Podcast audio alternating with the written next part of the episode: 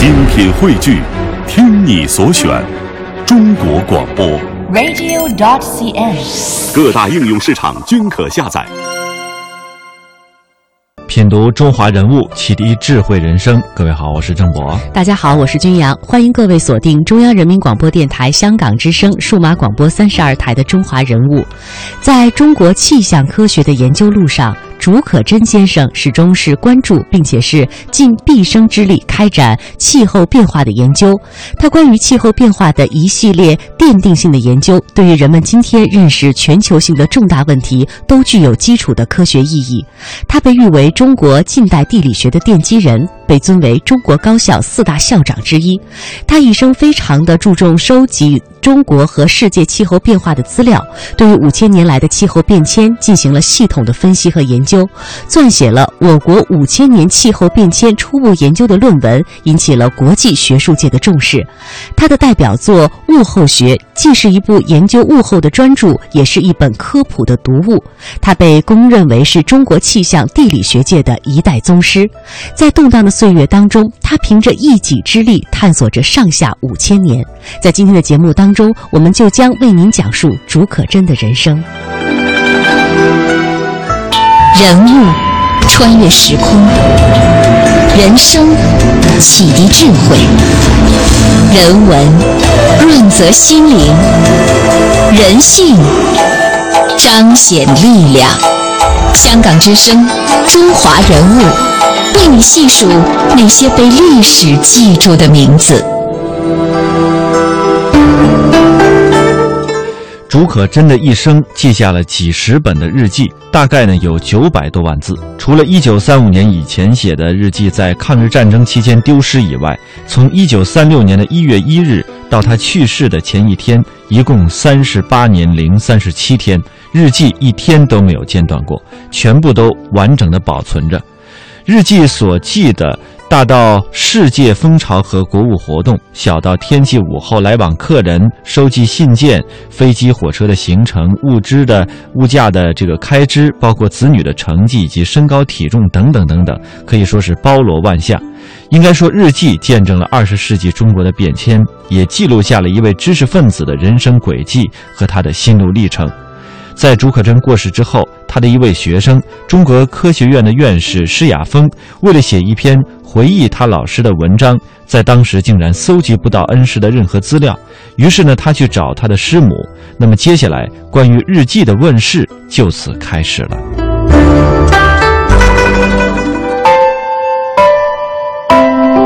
一九七四年，中国现代气象学的一代宗师。也是新中国科学事业的领导者竺可桢去世了。然而，他的追悼会规格很低，对他的评价也不高。这时，竺可桢的一个学生为给自己的导师写一篇比较全面的纪念文章，一时竟无法收集到详实的材料，他只得再去找自己的师母要朱老的材料。我就问做师母啊，我要找找朱老的材料，啊。他的过去的这个，他们游戏这个，他就拿给我了。他们是在浙大西迁的路上结为连理的，他们共同生活了三十四年。施雅芳没想到的是，朱老夫人搬出了一个木箱子，并告诉他说，朱老一生都坚持记日记。他还有他是朱老写的日记，一个木箱，一个木箱子的设计。他是朱老在的时候，他的日记不让家里人看的。他自己也从未看过的日记交给朱老的学生，竺可桢的日记就这样面世了。后人在这里看到了一个已远去的竺可桢。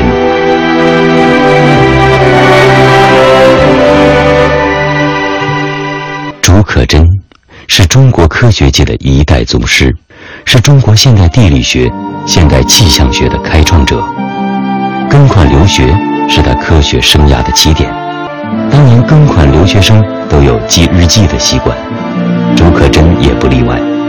但他早年的日记被一场大火吞噬了。现存的日记从1936年开始，到1974年他去世的前一天。1936年是竺可桢出任浙江大学校长的那一年。日记记录了抗日战争中流亡办学的艰辛，记录了抗战胜利后是怎样尽快把浙江大学迁回久别的杭州。经过抗战的洗礼，浙大成长为一所著名的学府。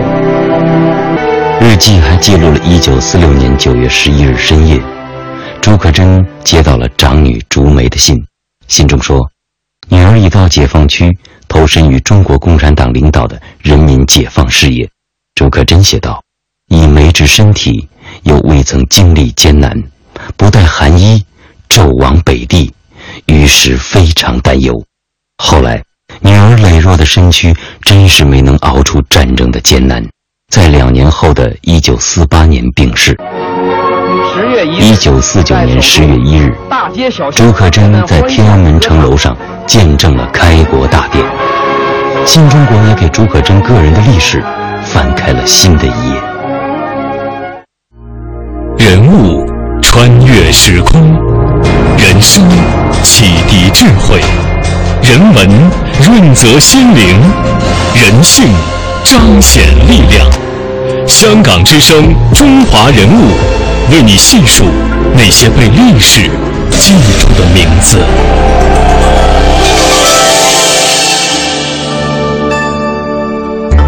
接下来，我们一起来了解一下竺可桢他的成长经历。他是出生在浙江绍兴的东关镇，小名叫阿雄。镇上的私塾先生给他起了一个大名叫可桢，意思就是应当做一个坚实的柱子，国家的栋梁。他在一岁半的时候，父亲就已经开始教他认字了。有一天，父亲外出，走前对竺可桢说：“可桢，今天不教你认字了，放你一天假。”正在母亲怀里吃奶的小可真硬要父亲教他几个字再走。竺可桢三岁的时候就已经认识了不少的字，而且会背好多的唐诗。他五岁进学堂，七岁开始写作文。他写作文常常是写一遍，自己觉得不好呢，又会重新再写一遍，等到他自己认为满意了才会停笔。他读书很用功。一天晚上，当他上床睡觉的时候，大公鸡已经在喔喔地啼叫了。母亲呢，怕累坏了他的身子，就常常用陪学的办法来督促他早睡。朱可桢很聪明，他随母呃，有的时候看着母亲睡了，等到他听到鸡叫的时候，知道天快亮了，自己又会轻轻地爬起来，接着背诵老师教他的那些国文课。朱可桢不仅爱学习，还爱用脑子来思考问题。家乡的雨水特别的多，在屋檐上老是滴水，落在石板上就发出滴滴答答的响声。朱可桢站在一旁数着这滴答作响的水滴，数着数着，他像发现了奇迹一样，这眼睛就盯住了石板出神。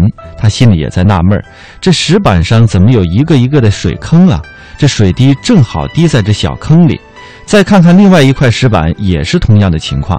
于是呢，他立即就跑去请教父亲。父亲朱家祥听了儿子的问话，由衷的感到高兴，也耐心的向他解释说：“小熊啊，这就叫水滴石穿。别看这一滴一滴的雨水没有什么厉害的，但是天长日久，这石板就被滴出了小坑。读书办事情也是这个道理，只有持之以恒，才会有所成就。学习用心了，这门门功课都是成绩优良。他的哥哥也是乡里的秀才，平时经常指导朱可桢写字做文章。”有一次，哥哥教他学造句，一直到天亮，鸡叫了，他才肯回房睡觉。这么肯学的孩子，在当年还真不多。在小学毕业之后，朱可桢就进了上海的城中学堂。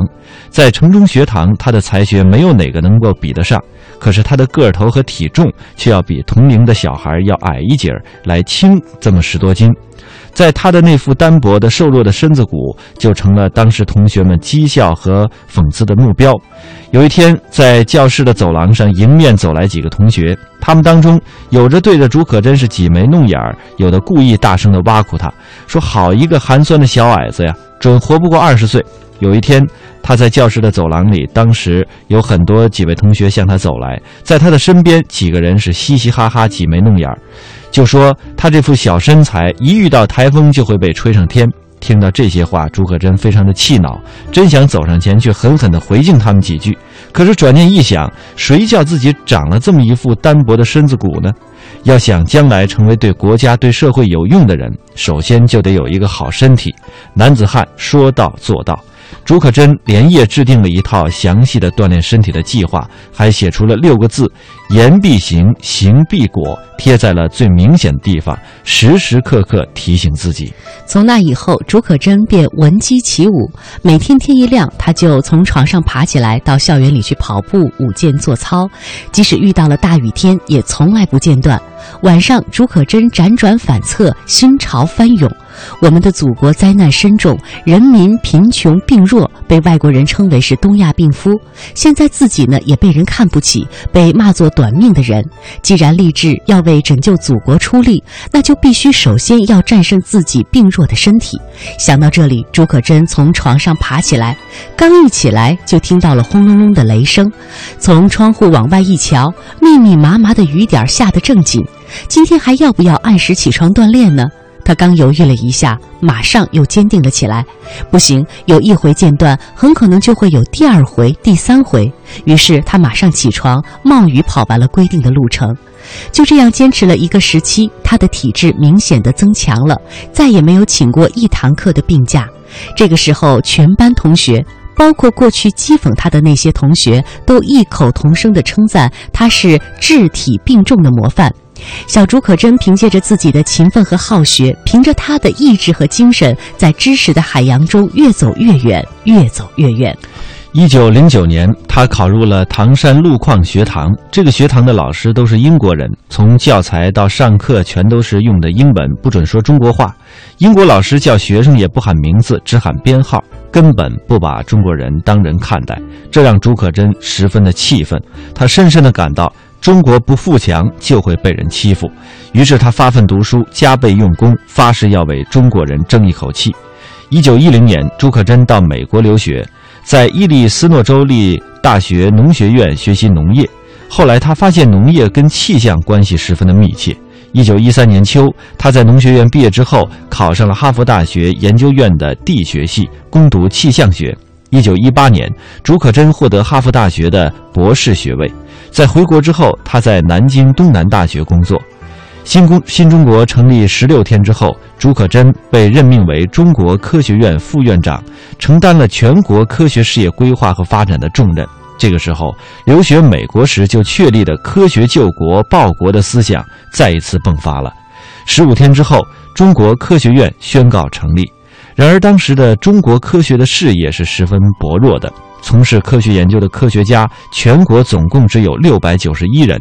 新中国的科学事业将会走怎样的发展之路呢？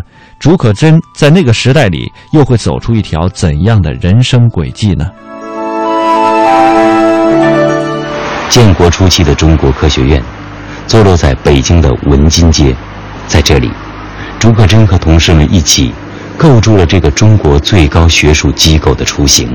有意思的是。竺可桢所从事的气象学和地理学研究，都注重科学的观察和调查。不知是否与此有关，这一风尚确实成了刚刚成立的中国科学院的工作特点。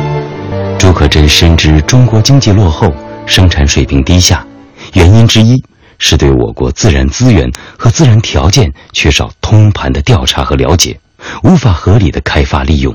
竺可桢同样深知，科学事业。就是要为保护生态、合理利用资源、为建设国家服务。一九五四年，竺可桢到黄河流域考察，考察的结果使他变得很沉重。他看到了黄土高原的植被已不复存在，在黄河中游的不少地区，滥垦滥伐，水土流失严重。有一年，我们从兰州回北京，飞进西安。当时坐的是一二十四一架货机，高空只能飞到三千米，颠簸的很厉害。因为他的身份、他的年龄，所以乘务人员给他在舱里头安置了一个厚厚的毛毯，让他躺着休息。他拒绝了，他喜欢一个人跑到机舱的后边，坐在那个箱子的板凳上头。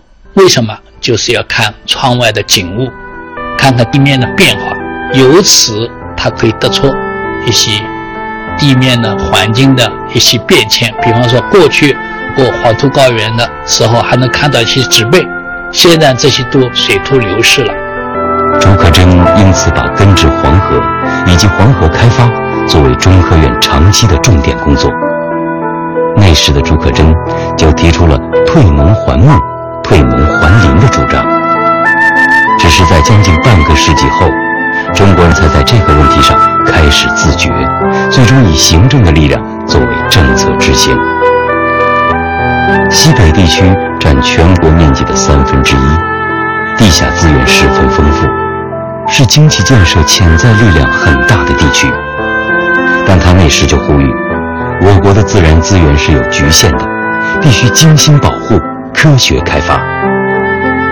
竺可桢因此提出了一个重要的观点：自然资源是一个统一的整体。解放以来一直就提倡就是要开荒，呃，这开荒呢，但是不讲不不注意，呃，这个开荒所带来的后果，盲目的开荒。所以他经过大量考察以后，他就认为开垦的山地的降雨量低于三百五十毫米，坡度三十五度以上的情况下是不能开荒的。直到今天，我国自然资源的综合考察工作始终沿着他确定的研究方向进行。竺可桢是新中国最早关注大西北的科学家，但他领导的这些调查在时间和规模上都是有限的。当时。竺可桢在中科院内外有十九个职务。建国之初，党充分尊重知识分子，发挥科学家的作用。六十多岁的竺可桢可谓发奋努力，不遗余力。而不管有多少职务，他科学家的本色没有丝毫改变。他仍然在求是，求真知。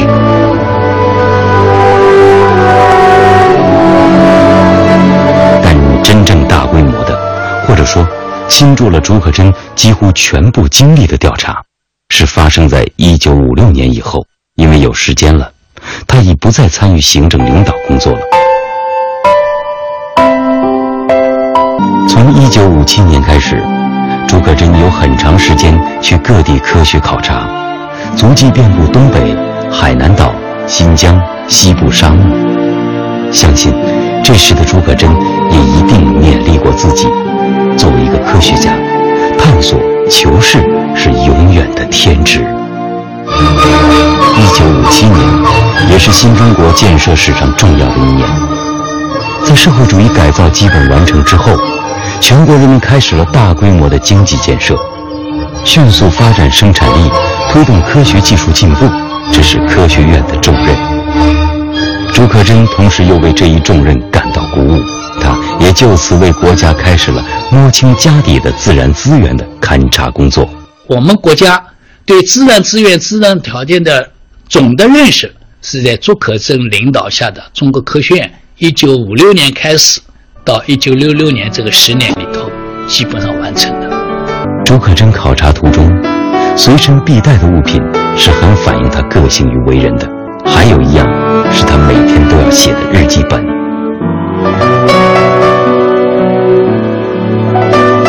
一九六一年，为了四川阿坝地区的建设和开发，竺可桢去那里考察。他坐在汽车里，一边盯着里程表，一边观察车窗外的景致，不停地做着记录。有些地方那个字啊，写的非常非常潦草，几乎认不出来。而且这个字呢，写的很难看，因为他坐了吉普车到野外去考察嘛，所以汽车很颠簸，那那是写不好。但是在这样的情况下，九点十三分。到了什么地方？这地方海拔是多少？已经走了多少距离？他都记录下来。他也不知道前方再过几公里就可以到一个什么地方了。所以你得随时随地拿着笔，拿着这个本子，眼睛盯着那个汽车上面的里程表，对吧？看到外面的景致，在不停的做记录。然而，一九六一年的日记，已在几年前流转的过程中遗失了。幸好呢，他记日记呢还有一个习惯，他还有一个草稿本，那么这个草稿本还在。那么这个草稿本呢，绝大部分是读书笔记或者是这个野外考察的笔记。朱可桢和科考队在荒山野岭丈量国土，在海南，因为种植橡胶使生态遭到破坏，朱可桢指出，必须重视客观规律。在新疆，当他发现天山的赛里木湖周边的山上，雪线要比宋代高两到三百米，于是他指出，中国的气候在变暖。为了改变中国北方水少而耕地多的局面，朱可桢希望能勘探一条合理的南水北调的路线，把长江水引入黄河。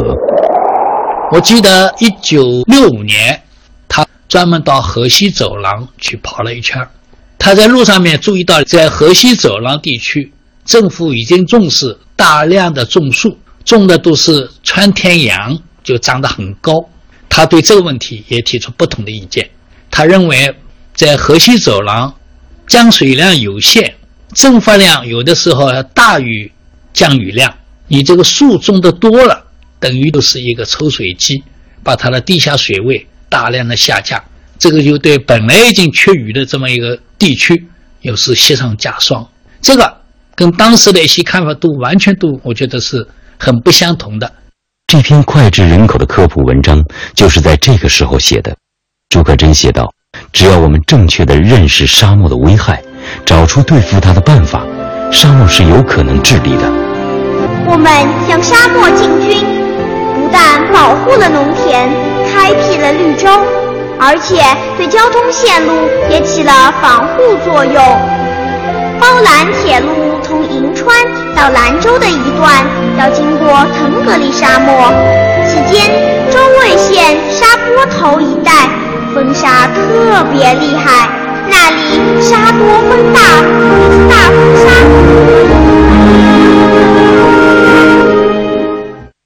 溯华夏五千年，英才辈出，激扬文字，书写风流。跌宕声韵，记录千秋；征战沙场，气吞山河。这里是香港之声《中华人物》。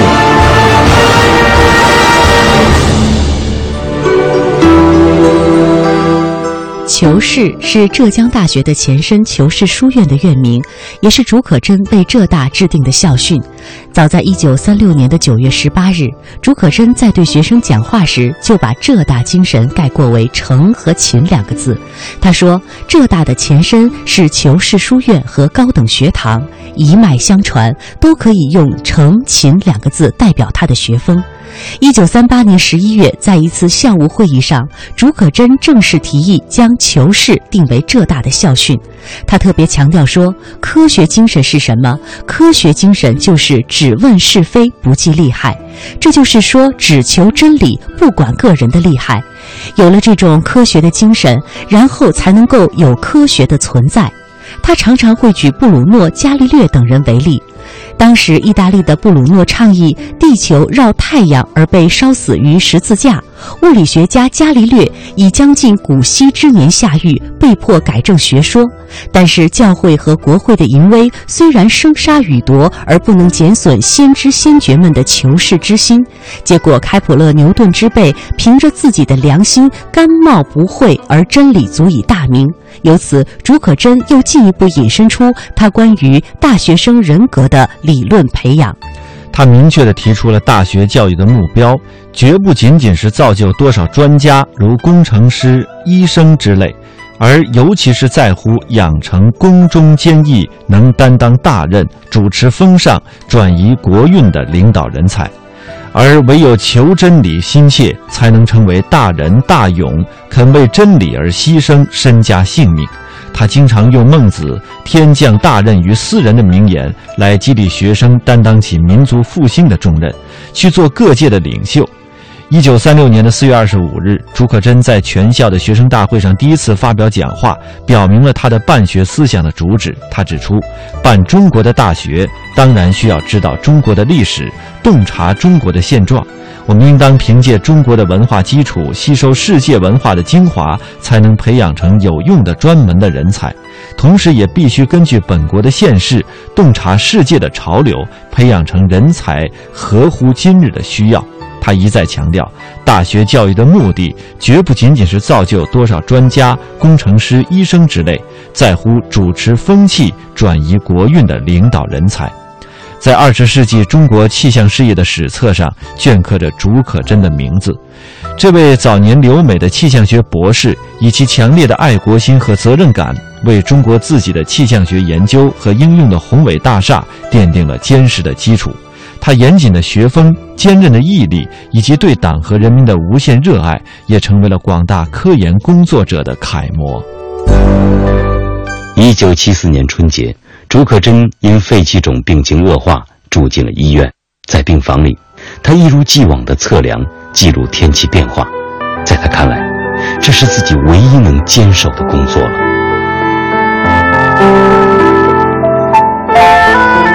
几天后，竺可桢记下了他一生最后的一篇日记，时间是1974年2月6日。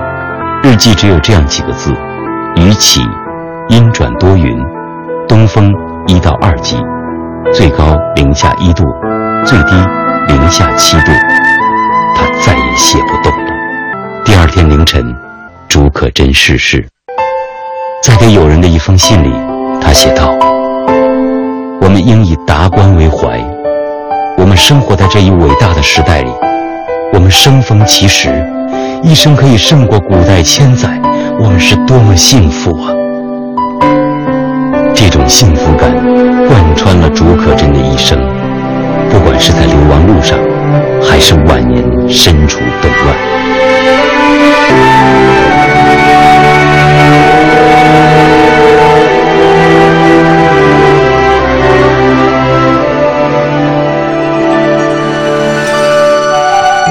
中华人物被历史记住的名字。今天我们带您走进的是中国近代地理学的奠基人，中国高校四大校长之一，中国气象地理学界的一代宗师竺可桢。